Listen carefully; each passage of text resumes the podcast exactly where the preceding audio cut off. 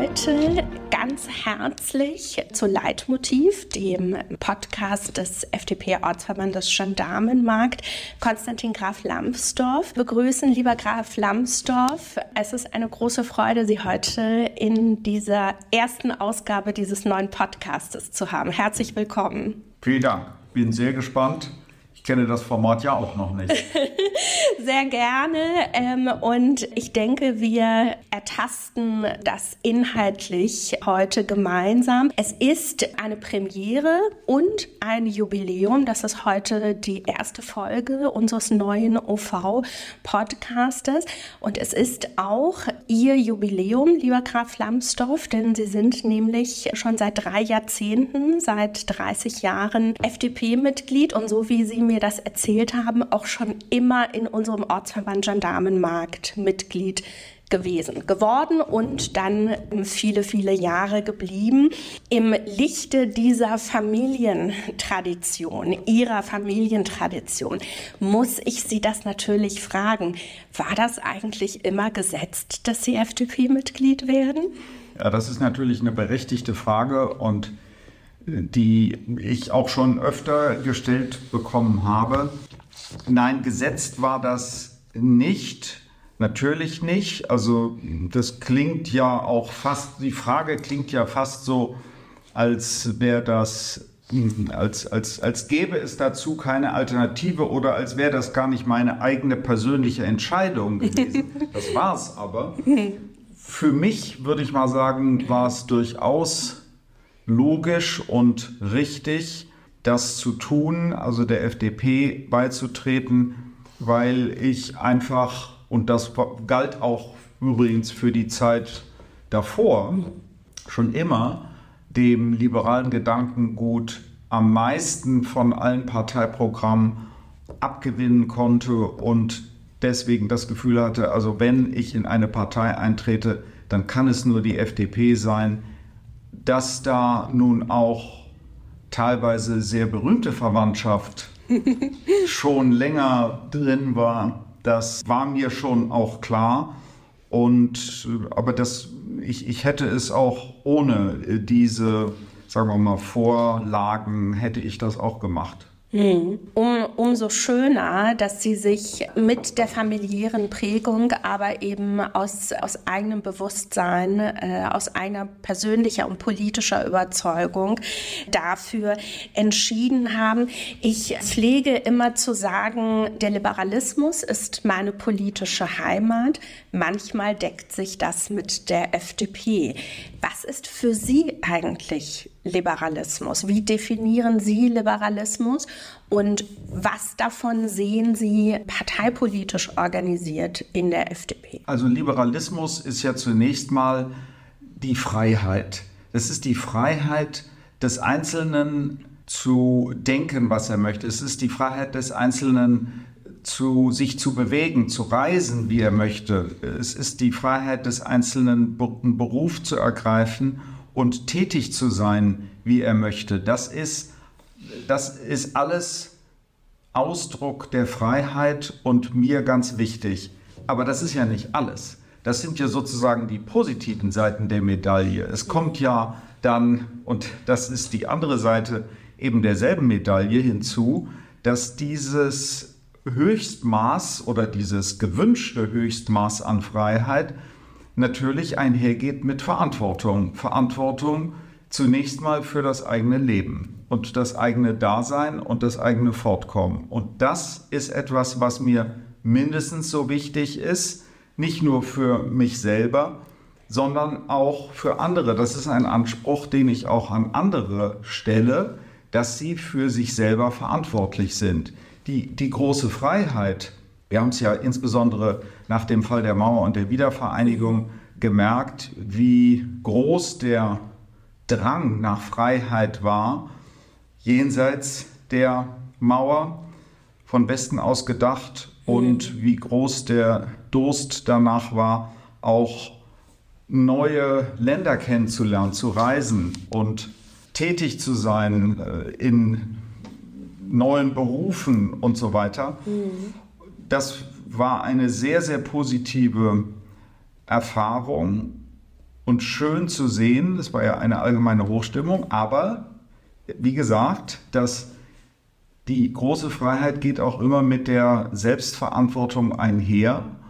Und das ist etwas, was mir manchmal im Bewusstsein der Menschen, die diese große Freiheit genießen, zu kurz kommt. Mhm. Oder es scheint jedenfalls nicht unbedingt ein so großes Bewusstsein dafür vorhanden zu sein, dass der Mensch auch für sich selber zunächst mal verantwortlich ist. Und das definiert dann auch aus meiner Sicht jetzt das, was auch eine Partei an Rahmensetzung bieten muss, nämlich nur dann einzugreifen, wenn ein Mensch tatsächlich seine Selbstverantwortung, warum auch immer, nicht mehr wahrnehmen kann mhm. und staatlicher Hilfe bedarf. Mhm. Und äh, da habe ich den Eindruck, ist die FDP tatsächlich die Partei, die äh, diese, diese sagen wir mal, Auffangmechanismen tatsächlich äh, später ansetzt, als das andere Parteien tun, die viel, viel eher den Staat eingreifen lassen, wenn Menschen meinen, nicht zurechtzukommen, ob das jetzt eine Missernte ist oder, oder wie auch immer. Es, es wird viel zu schnell nach dem Staat gerufen und damit eben die Selbstverantwortung und auch das Risiko des Einzelnen nicht äh, in ausreichendem Maße finde ich, verwirklicht. Sie beschreiben damit ja auch wirklich das Individuum als ein selbstbewusstes, aber auch verantwortungsbewusstes Mitglied einer Gesellschaft. Also auch sein eigenes Handeln zu reflektieren, sich auch so zu verhalten, dass man das mit dem eigenen politischen und menschlichen Gewissen vereinbaren kann und äh, dadurch ähm, ja eben diese offene und freie Gesellschaft und auch all die wirtschaftlichen Errungenschaften, die unser Land hat, bewahren zu können und äh, ausbauen zu können ist die Herausforderung dabei, dass wir als Liberale eigentlich in unserem eigenen Land ein bisschen gegen den Strom schwimmen und immer in der Minderheit sein werden in einer Gesellschaft, die genau wie Sie es beschrieben haben, doch sehr, sehr oft immer zuerst einmal nach dem Staat ruft. Ja, das ist leider so. Und wenn man Deutschland mit Frankreich oder mit England und Amerika vergleicht, dann fällt einem auf, dass die Franzosen uns in der Hinsicht sehr viel näher sind. Auch die sind sehr staatsgläubig, die sind teilweise sogar, was jedenfalls äh, das freie Wirtschaften betrifft, noch staatsgläubiger als wir. Mhm. Ja. Ich weiß nicht, ob die Franzosen auch sagen wir mal so, risikoavers sind mhm. wie die Deutschen. Aber wenn man mal in angelsächsische Länder guckt, mhm. da ist der Wirtschaftsliberalismus ja sehr viel äh, höher gesetzt und da ist die, die Selbstverantwortung, die damit einhergeht für jeden Einzelnen, mhm. Äh, die, die spielt dort eine viel, viel größere Rolle. Das entspricht ehrlich gesagt viel mehr meinen Vorstellungen.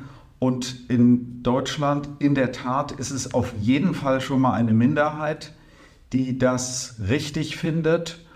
Und manchmal ist es sogar eine so kleine Minderheit, dass die FDP ja auch Schwierigkeiten hat, über die 5%-Hürde zu kommen. Und das bedauere ich sehr und ich habe dafür auch ehrlich gesagt nur begrenzt Verständnis, oh.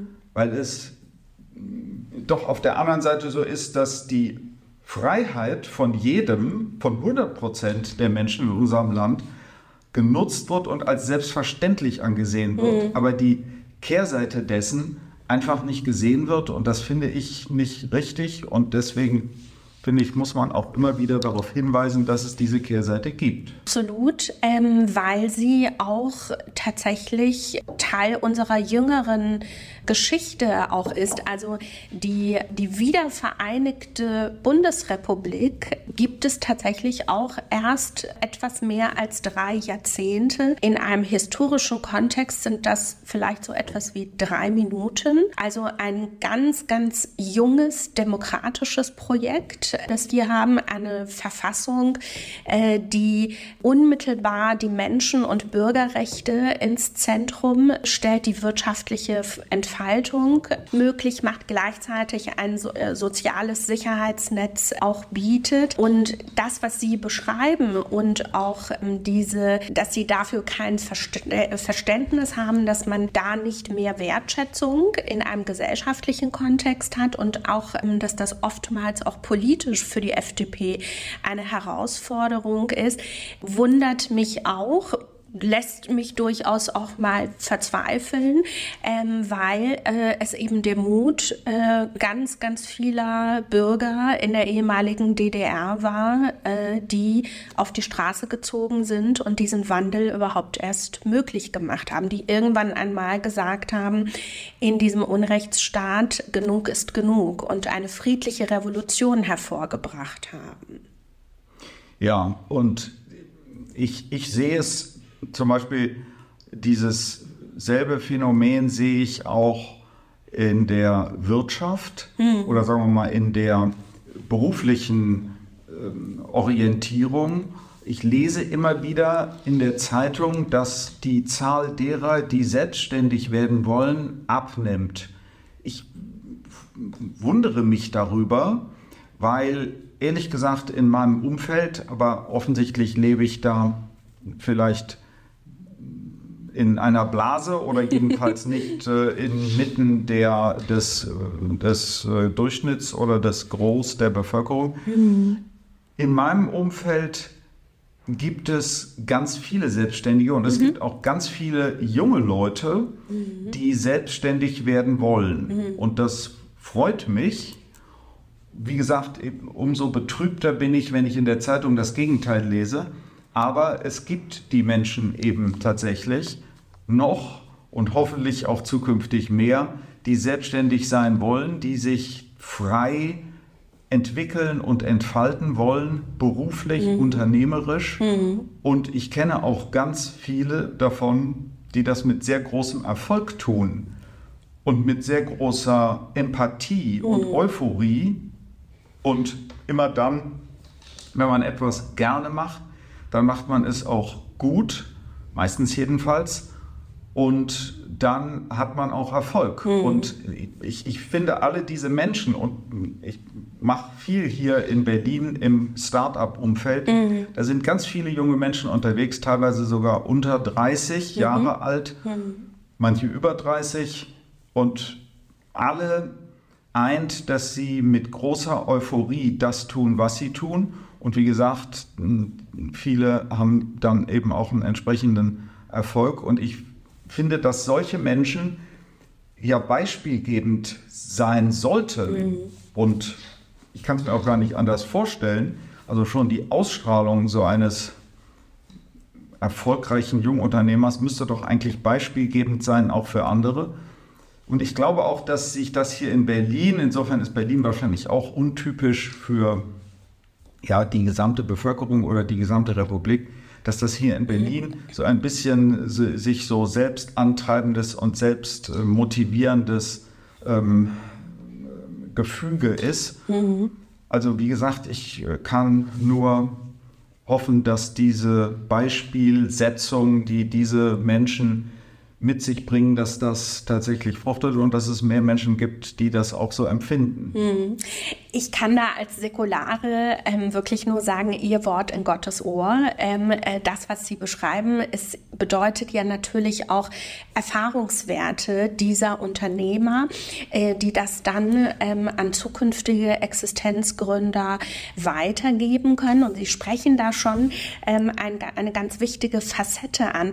Sie sind ja nicht nicht nur Rechtsanwalt. Ähm, Sie haben ähm, an der LMU München äh, Jura studiert, eine der besten juristischen Fakultäten äh, dieser Republik. Sie waren viele Jahre Partner ähm, bei Taylor Wessing und Sie sind selbst auch den Schritt ins Unternehmertum gegangen. Äh, Sie haben sich nämlich mit Ihrer eigenen Kanzlei selbstständig äh, gemacht und äh, in diesen schönen Kanzleiräumen sitzen wir gerade auch und nehmen dieses Gespräch auf. Ähm, welche Herausforderungen sind Ihnen und Ihren Geschäftspartnern bei dieser Kanzleigründung ähm, eigentlich begegnet und ähm, wie, wie entwickelte sich dieser Prozess für Sie tatsächlich in die Existenzgründung, in dieses Unternehmertum zu gehen und diese, diesen Schritt, diese Herausforderung dann auch in die Tat umzusetzen und auch erfolgreich umzusetzen?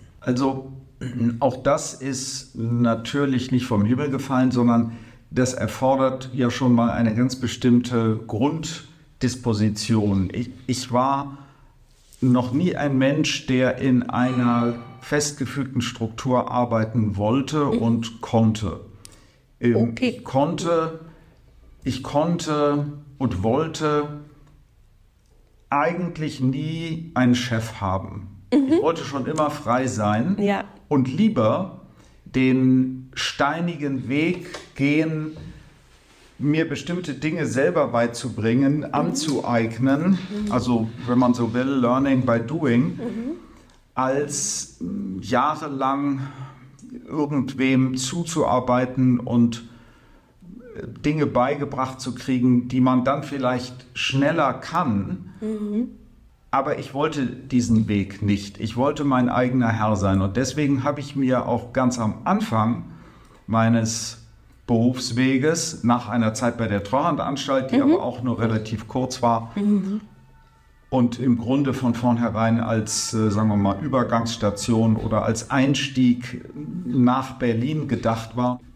Jedenfalls auf gar keinen Fall als äh, langfristige Tätigkeit, bin ich eben in die Kanzlei Taylor Wessing eingestiegen als junger angestellter Anwalt aber eben in eine Struktur, die hier in Berlin noch ganz, ganz klein war. Das waren nur mhm. zwei Rechtsanwälte, ich war der Dritte. Das heißt, da galt es, die Ärmel hochzukrempeln und aufzubauen. Und das entsprach allerdings das natürlich mit dem Background einer großen Kanzlei, die mhm. auch schon einen Namen hatte, was es sicherlich auch etwas einfacher gemacht hat. Aber hier vor Ort das Operative, der Aufbau einer Struktur, das Akquirieren von Mandaten, das musste natürlich erfolgen und das war, das war sozusagen ja teilweise auch ein Knochenjob mit, mit entsprechenden Risiken behaftet. Mhm. Das ist aber genau das, was ich wollte. Die Freiheit, aber eben auch die Verantwortung. Ja. Da, da, haben wir wieder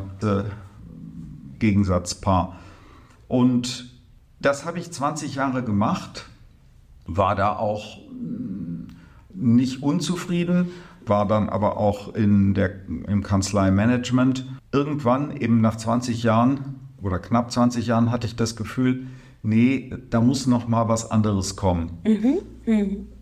Da war ich noch gerade so unter 50 und hatte das Gefühl, ich habe noch eine Restlaufzeit, die das ermöglicht, ja. auch noch mal mhm. was Neues zu machen. Damals tat sich gerade hier in Berlin die Möglichkeit eben auf, mit Startups zu arbeiten. Start mhm. Startups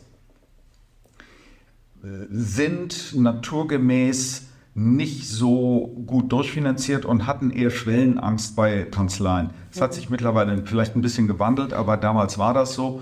Das heißt, wenn man mit dieser Szene etwas zu tun haben wollte, dann war es durchaus ratsam, in einer anderen Konstellation sich da am Markt zu tummeln. Und so beschlossen wir, das waren damals fünf Anwälte von Taylor Wessing, eben etwas Neues auszuprobieren. Das ja. war ein Risiko, gar keine Frage, denn von einer Partnerposition in so einer Großkanzlei heraus in die Selbstständigkeit, in, in den Neuaufbau einer Kanzlei zu gehen, heißt natürlich erstmal äh, gewisse Einkommensverluste hinzunehmen. Mm, ja. Und es war auch überhaupt nicht gesetzt, dass das Ganze so funktioniert, dass auch nach einer gewissen Zeit ein auskömmliches Niveau mhm. erreicht. Also mhm. sicher war da gar nichts, mhm. aber dieses Risiko hat mich durchaus gereizt. Meine Familie hat das auch sehr, sehr gut mitgetragen und mir die mir sozusagen den Rücken gestärkt, indem sie gesagt haben, ja, wenn es dann eben weniger ist, dann schränken wir uns eben ein. Mhm. Das mhm. macht doch nichts. Das hat mich dann auch beflügelt und bestärkt und so haben wir das gemacht. Sicherlich hatten wir auch Glück. Wir hatten, wir haben auch die richtige Zeit erwischt, die richtige Konstellation gefunden oder wir uns gefunden dort bei Taylor Wessing, um das umzusetzen. Mhm. Und so ist mhm. das Ganze äh, geglückt. Aber es war natürlich ein, ein Neustart man musste sich die Mandate erstmal akquirieren, man musste sich einen Namen machen in der Szene. Mhm. Das war ja auch was. Neues. Wir waren da auch nicht so drin, aber es war natürlich auch ein Bereich, der, der ja hier neu entstand. Man musste jetzt nicht um schon verteilte ähm, äh, Märkte oder, oder Mandate kämpfen, sozusagen anderen was wegnehmen, sondern hier mhm. entstand ja etwas Neues. Und mhm. deshalb war es mhm.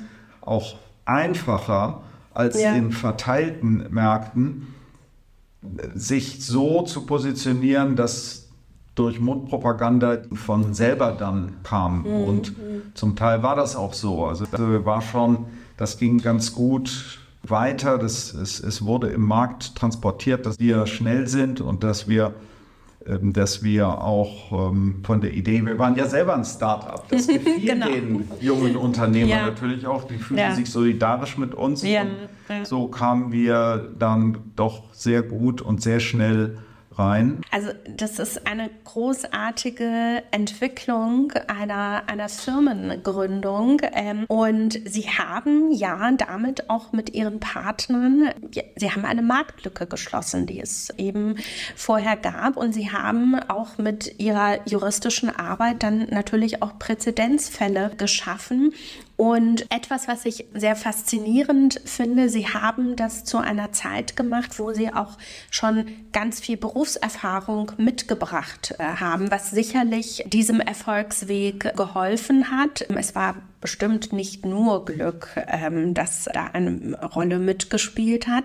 Wie, wie betrachten Sie das? Wie blicken Sie auf junge Menschen, die Unternehmen gründen, Startups gründen, in die Selbstständigkeit gehen, aber noch nicht so viel Berufserfahrung haben? Warum sollte es diese jungen Menschen trotzdem nicht abschrecken, diesen Weg ins Unternehmertum zu gehen? Das ist eine gute, das ist eine gute und absolut berechtigte Frage. Es ist ja so, dass gerade auf dem Start-up-Markt sich auch sehr viele erfahrenere Unternehmer und auch nicht nur Unternehmer, sondern auch Leute aus der Industrie anbieten, mit Rat und Tat jungen Unternehmern zu helfen. Mhm.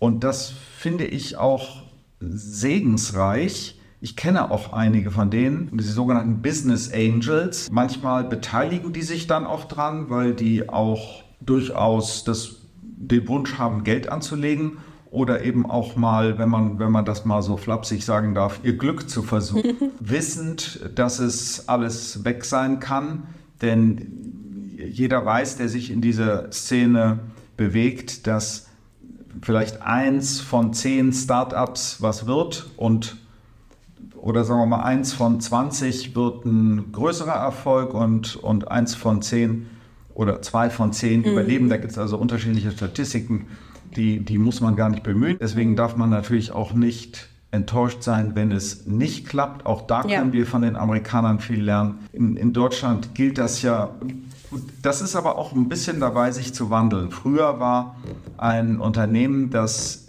Insolvenz anmelden musste, mhm. war also sozusagen der Gesichtsverlust für den Gründer, für den mhm. Unternehmer. Mhm. Und er war gebrandmarkt, auch gesellschaftlich.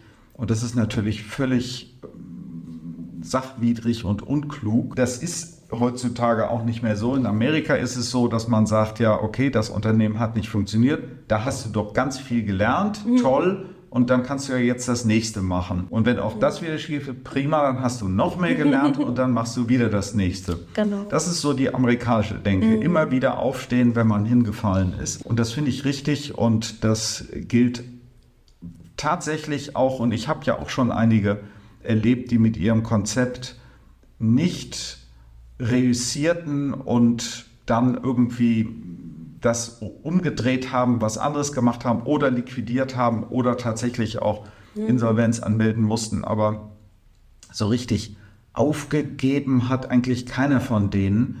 Irgendwas Ähnliches, irgendwas Neues machen die alle und damit profitieren mhm. sie natürlich auch von den Erfahrungen, die sie gemacht haben. Sie lassen sich aber nicht entmutigen, sondern machen weiter. Und ich, also diese Einstellung, die muss man, die muss man auf jeden Fall verinnerlicht haben. Dann empfindet man das auch nicht als Niederlage, sondern eben als ja, Lesson learned. Absolut. Und Sie haben ja auch schon über diesen Mut zur Verantwortung, der Mut zur freiheitlichen Verantwortung, also beides, beides gehört zusammen, äh, auch äh, gesprochen.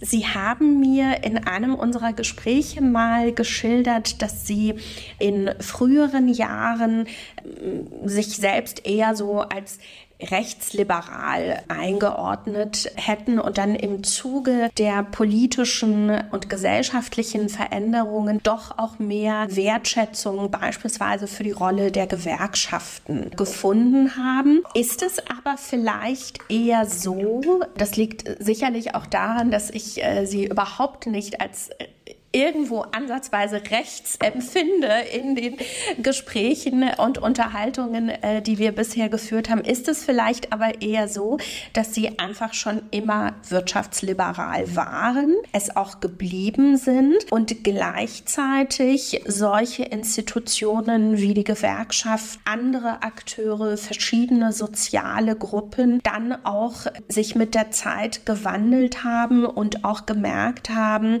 sie können können wirklich nur, ja, ein, sie können nur bestehen, wenn sie in einer modernen Gesellschaft auch eine konstruktive Rolle wie beispielsweise verschiedene arbeitsmarktpolitische Errungenschaften erreichen können. Also wenn es so rübergekommen sein sollte, dass ich behauptet habe, rechts oder rechtsliberal gewesen zu sein, dann ist das sicherlich nicht nicht das, was ich äh, hätte sagen wollen. Die Frage ist auch, was, was, was heißt eigentlich rechtsliberal? Mhm. Wirtschaftsliberal trifft es wahrscheinlich am allerbesten und das habe ich auch immer so empfunden.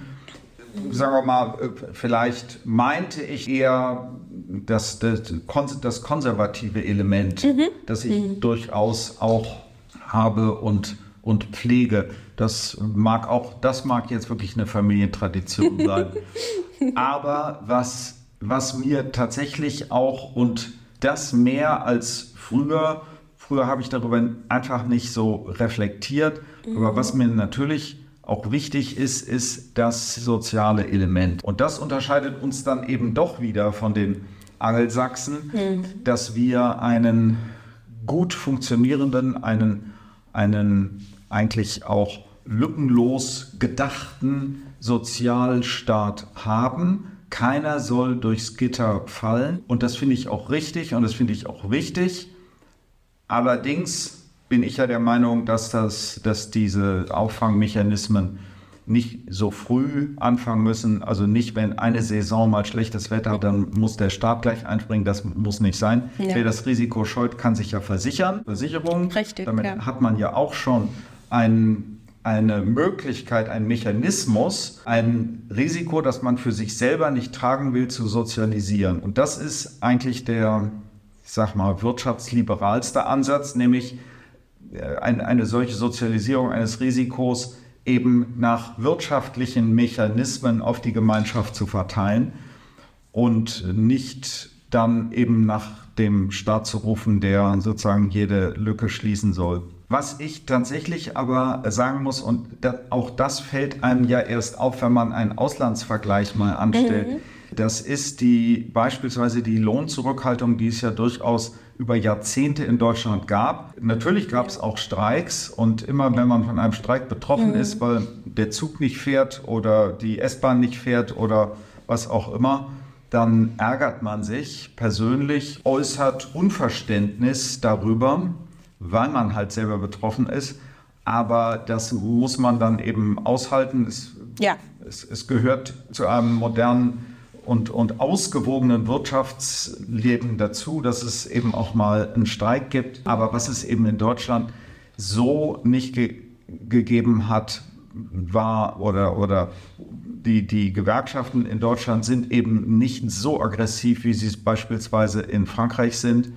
Und ich weiß jetzt ehrlich gesagt nicht, wie es in Italien ist, wie die Gewerkschaften da sind, aber was ja auffällt, ist, dass Italien ein extrem hohes Lohnniveau hat und da offensichtlich auch was aus dem Ruder gelaufen ist, was dann wiederum sich negativ auswirkt auf den ganzen italienischen, auf den italienischen Haushalt. Also jedenfalls in Deutschland hat, haben die Gewerkschaften letztlich doch eine konstruktive Rolle gespielt und damit ja auch beigetragen zur, zur wirtschaftlichen Stärke Deutschlands. Mhm. Das muss man dann schon mal sehen und, und auch anerkennen. Und wie gesagt, die, dieser Gedanke gepaart mit dem, finde ich, berechtigten Wunsch danach, dass man einen funktionierenden Sozialstaat hat, der natürlich auch Geld kostet, das ist ja gar keine Frage. Ja. Das, finde ich, macht unser System aus und das würde ich auf jeden Fall auch so beibehalten wollen. Widerspricht ja auch in keiner Weise dem, was äh, die FDP will. Die FDP Richtig. will das ja auch, genau. aber nicht in dem Ausmaß, wie das, sagen wir mal, andere Parteien, andere Parteien ja. wollen. Auch Parteien, die durchaus konservativ sind, mhm. aber mhm. vielleicht auch einen linken Flügel haben, der genau. dann äh, eher wieder für einen, einen, sagen wir mal, überbordenden ähm, Sozialstaat plädiert.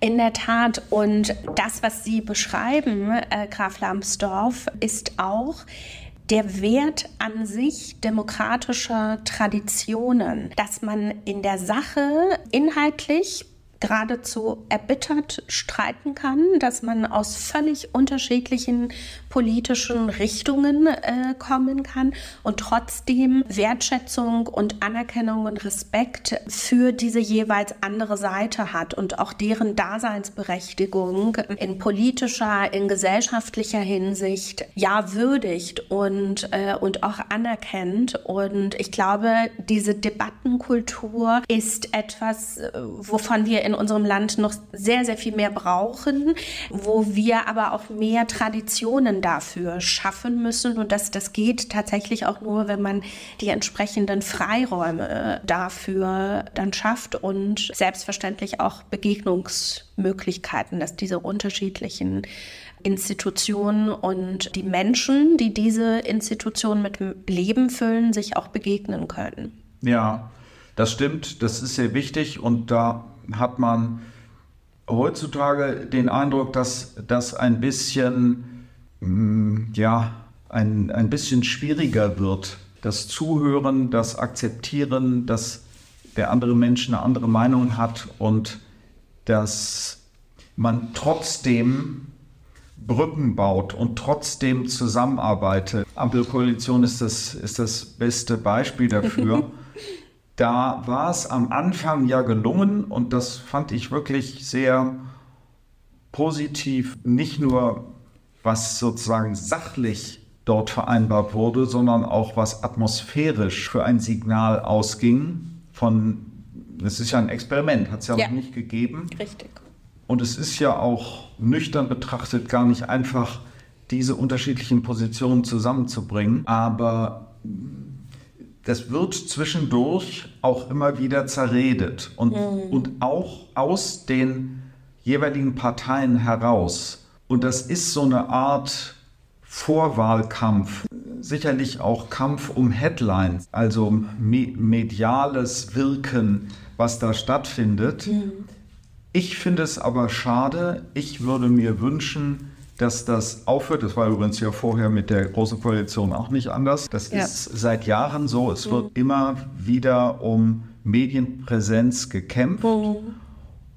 Und damit tritt eben auch aus der jeweiligen Regierungskoalition so ein, so ein Streit an die Öffentlichkeit und da spreche ich jetzt mal einfach als Bürger, der das beobachtet, der Nachrichten konsumiert. Mir passt das überhaupt nicht. Ich finde das furchtbar. Ich finde das auch nicht gut, wenn die FDP das macht. Ich verstehe, dass äh, sie es manchmal das Gefühl hat, sie muss es machen. Aber als Bürger würde ich sagen, wir haben euch gewählt, ihr habt euch zusammengerauft. Wir wollen keinen öffentlichen Streit. Setzt euch so lange, so wie bei der Papstwahl, ins Kämmerchen, bis weißer Rauch aufsteigt und dann kommt man mit einem Ergebnis raus. Und das wird dann schon gut sein. Kann einem ja nicht alles gefallen. Also bei einer Partei, der man anhängt, die der kleinste Koalitionspartner Richtig. ist, kann man nicht erwarten, dass 80 Prozent des Programms durchgesetzt werden. Genau. Also weder im Koalitionsvertrag noch in der gesamten Legislaturperiode ja. müssen Kompromisse gemacht werden. Aber es muss auch immer wieder erkennbar sein, dass Punkte, die umgesetzt werden von dieser Regierung, dass, dass die eben FDP-Handschrift tragen. Und das, das ist das Wichtige. Und den öffentlichen Streit, wie gesagt, den, den will keiner. Das setzt sich ja in der Öffentlichkeit fort. Das heißt, wenn mhm. man sieht, dass sich die Koalitionäre streiten, was soll mich dann davon abhalten, mit äh, politischen sozusagen Gegenmeinungen, mhm. auf die ich treffe, beruflich oder privat, mhm. mich genauso zu kloppen. Das scheint ja dann scheint ja salonfähig zu sein.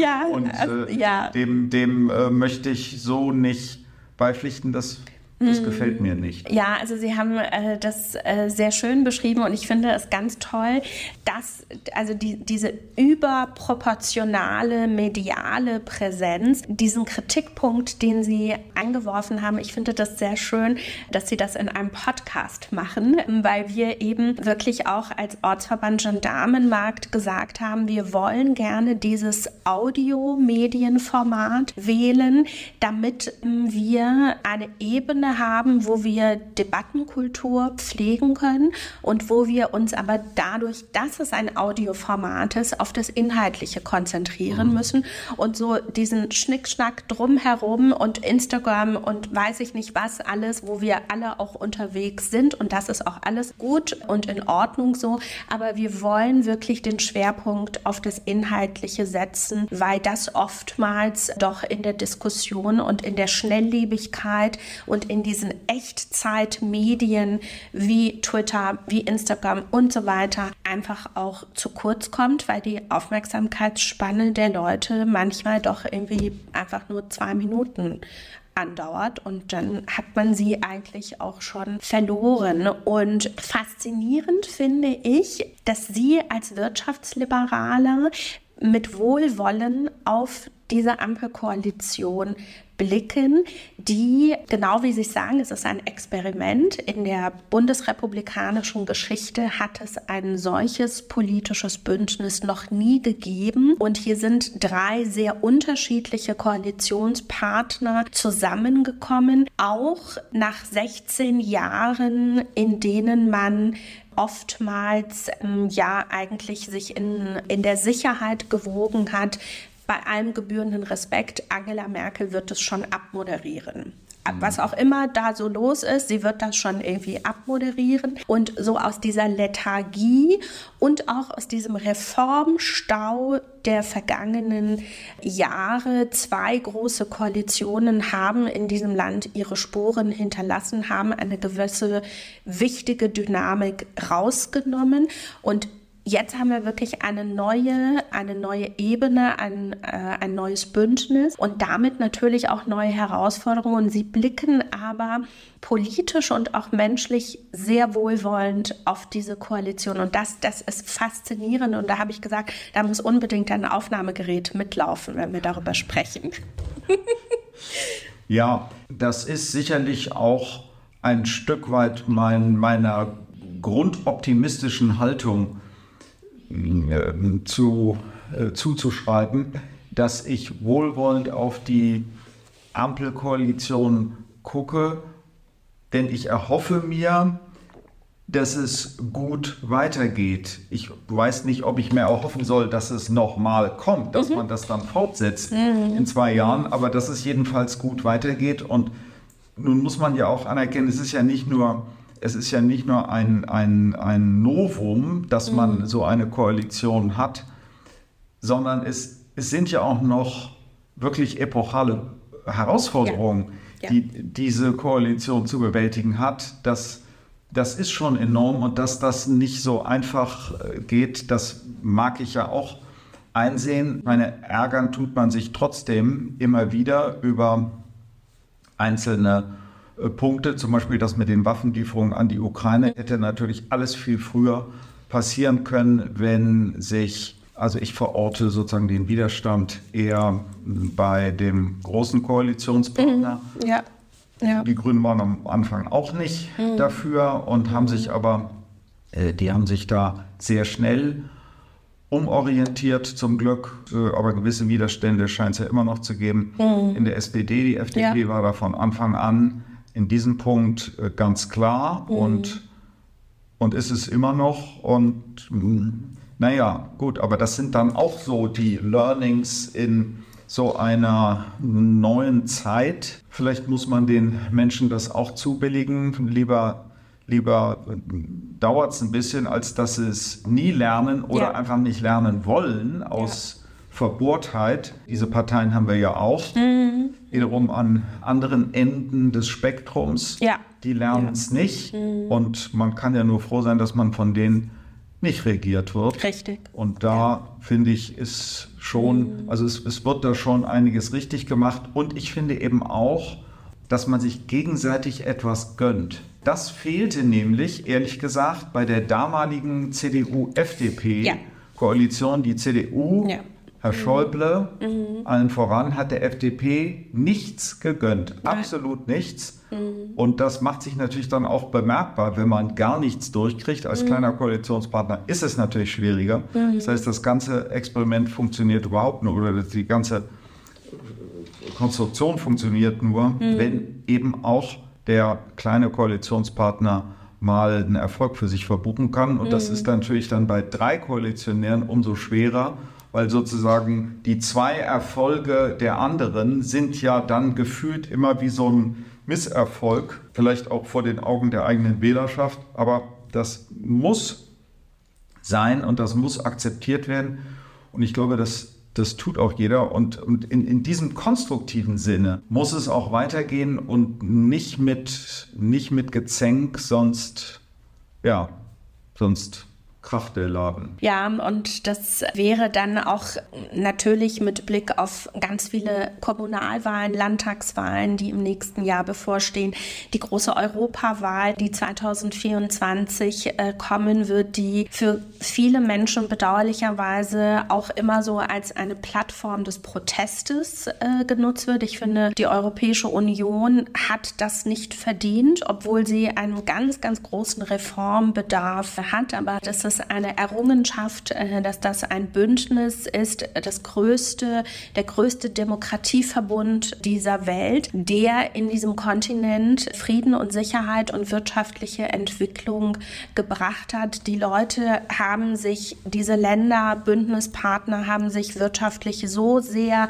verzahnt, dass das allein schon eine friedenssichernde Maßnahme in diesem europäischen Kontinent ist. Und sie haben ähm, Sie haben genau auch schon beschrieben, Kompromissfähigkeit, das braucht man in politischen Bündnissen. Wir werden immer als Liberale, als FDP, das ist Teil auch einfach unserer Parteiengeschichte.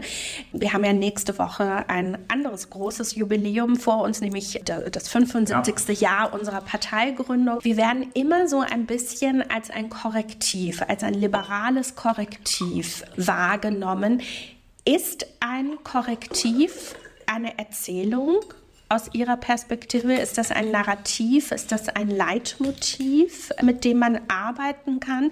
Oder braucht es dazu auch noch mal eine eigene Erzählung, ein eigenes Narrativ? Ich finde es bedauerlich, dass ein Korrektiv sein soll.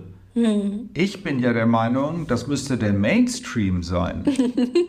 Und den müsste man ja, vielleicht ja. an anderer Stelle ein bisschen korrigieren. Mhm. Also ich mhm. bin ja nach wie vor der festen Meinung, dass die von allen für selbstverständlich vorausgesetzte Freiheit mhm. in jeglicher Hinsicht eigentlich dazu führen müsste, dass die FDP viel mehr Zulauf hat und, und viel mehr Wählerschaft hat. Das Wählerpotenzial mhm. an sich ist da.